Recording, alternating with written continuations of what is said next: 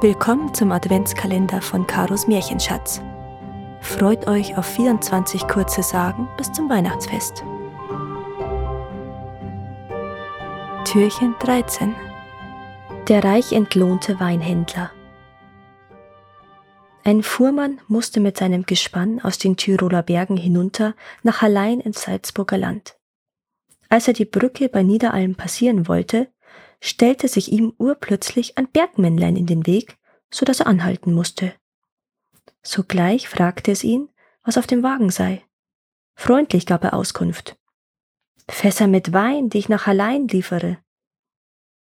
Ich bezahl dir mehr wie die Halleiner.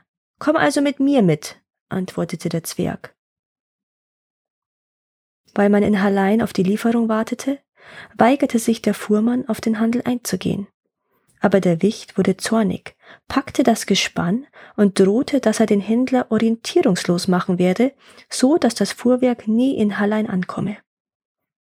Dem Mann wurde es Angst und Bange. Eigentlich hatte er gar keine andere Wahl, als dem Vorschlag zuzustimmen.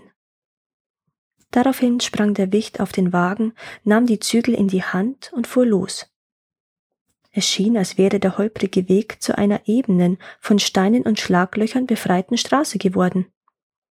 Plötzlich wurden dem Fuhrmann die Glieder schwer, er konnte die Augen, so sehr er sich auch mühte, nicht mehr offen halten und schlummerte ein.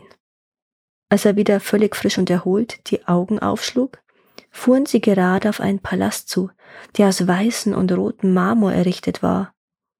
Dieser leuchtete weithin in der Sonne und wurde umgeben von einem tiefen, wasserhaltigen Burggraben, über den sieben Brücken führten. Schon längstens hatten die Turmwächter des auf hohen Felsen stehenden Schlosses die Ankömmlinge erspäht und eine der Brücken herabgelassen, so dass sie ohne Aufenthalt in den Schlosshof gelangten. Neugierig lugten Schlossbewohner aus den mit hübschen Vorhängen versehenen Fenstern andere wuselten um das Gefährt und alle zeigten große Freude. Dann trat ein Zwerg, dessen Bart bis zu den Knien reichte und einen riesigen Schlüsselbund mit sich führte, zu ihnen heran. Es war der Kellermeister, der den Fuhrmann besonders herzlich begrüßte. Dem aber war alles nicht geheuer, und er schlotterte vor Furcht. Die Pferde wurden ausgespannt, in den Stall geführt und bestens versorgt. Er selbst wurde in einen lichten Raum gebracht und mit edlen Getränken und köstlichen Speisen, die auf blank gescheuerten Zinngeschirr kredenzt wurden, bewirtet. Er aß nur wenig, weil ihm aus Angst, was ihn noch alles erwarten würde, die Kehle wie zugeschnürt war. Nachdem er sein Mahl beendet hatte, trat der Zwerg, der ihn hergebracht hatte, in den Raum, nahm ihn bei der Hand und führte ihn in den Keller. Zuvor mussten sie noch drei Säle durchschreiten. Der erste Saal war prunkvoll gestaltet, sehr hoch und mit großen Fenstern versehen. Der zweite war noch viel verschwenderischer ausgestattet. Der Boden bestand aus blank poliertem Marmor, die Wände waren aus strahlendem Gold und durch die kristallenen Bogenfenster schien die Sonne, so dass alles funkelte und glitzerte. In der Mitte des Raums war an der Decke ein aus Stein gemeißeltes Bergmännchen befestigt, das eine goldene Krone auf dem Kopf hatte und goldene Ketten in den Händen hielt. Diese Ketten führten zu den Armen von vier aus edlem Metall gegossenen Riesen. Es sah so aus, als wären diese Gefangene. Überall standen Rüstungen, verziert mit Gold, Perlmutt und Elfenbein. Waffen jeder Kategorie waren zu sehen, und kleine goldene Tischchen mit eingearbeiteten Edelsteinen waren rundum platziert. Im dritten, ebenfalls reich ausgeschmückten Saal stand ein goldenes Bett. Dann mussten sie eine Stiege hinab, anschließend ein düsteres Gewölbe durchschreiten, bis sie endlich im Keller waren. Dieser schien endlos zu sein, ein Weinfass stand am anderen. Hier bezahlte der Wicht den Fuhrmann.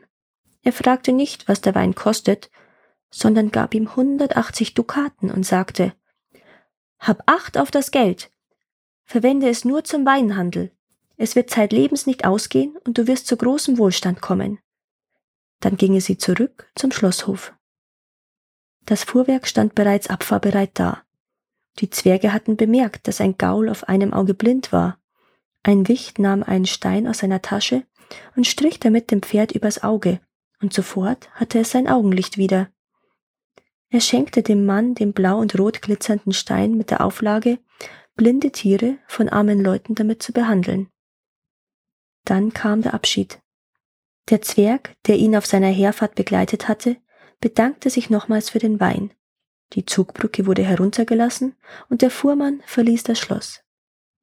Drei Zwerge, die schwarze Jöppchen und Mützen aus grünem Samt mit einer Feder trugen, wuselten um den Wagen und verließen mit dem Gefährt die Burg.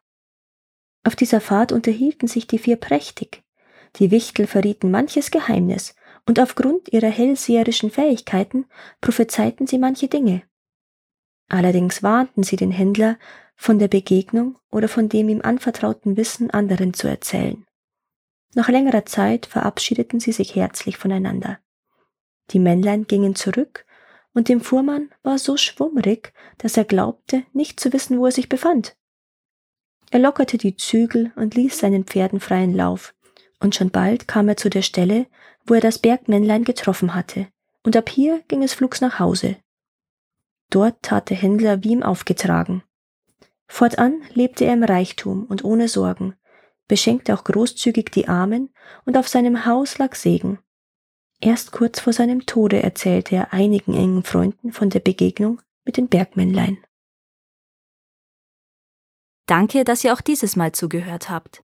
Es würde mir sehr helfen, wenn ihr diesen Podcast abonniert und wenn er euch gefällt, mit euren Freunden und eurer Familie teilt.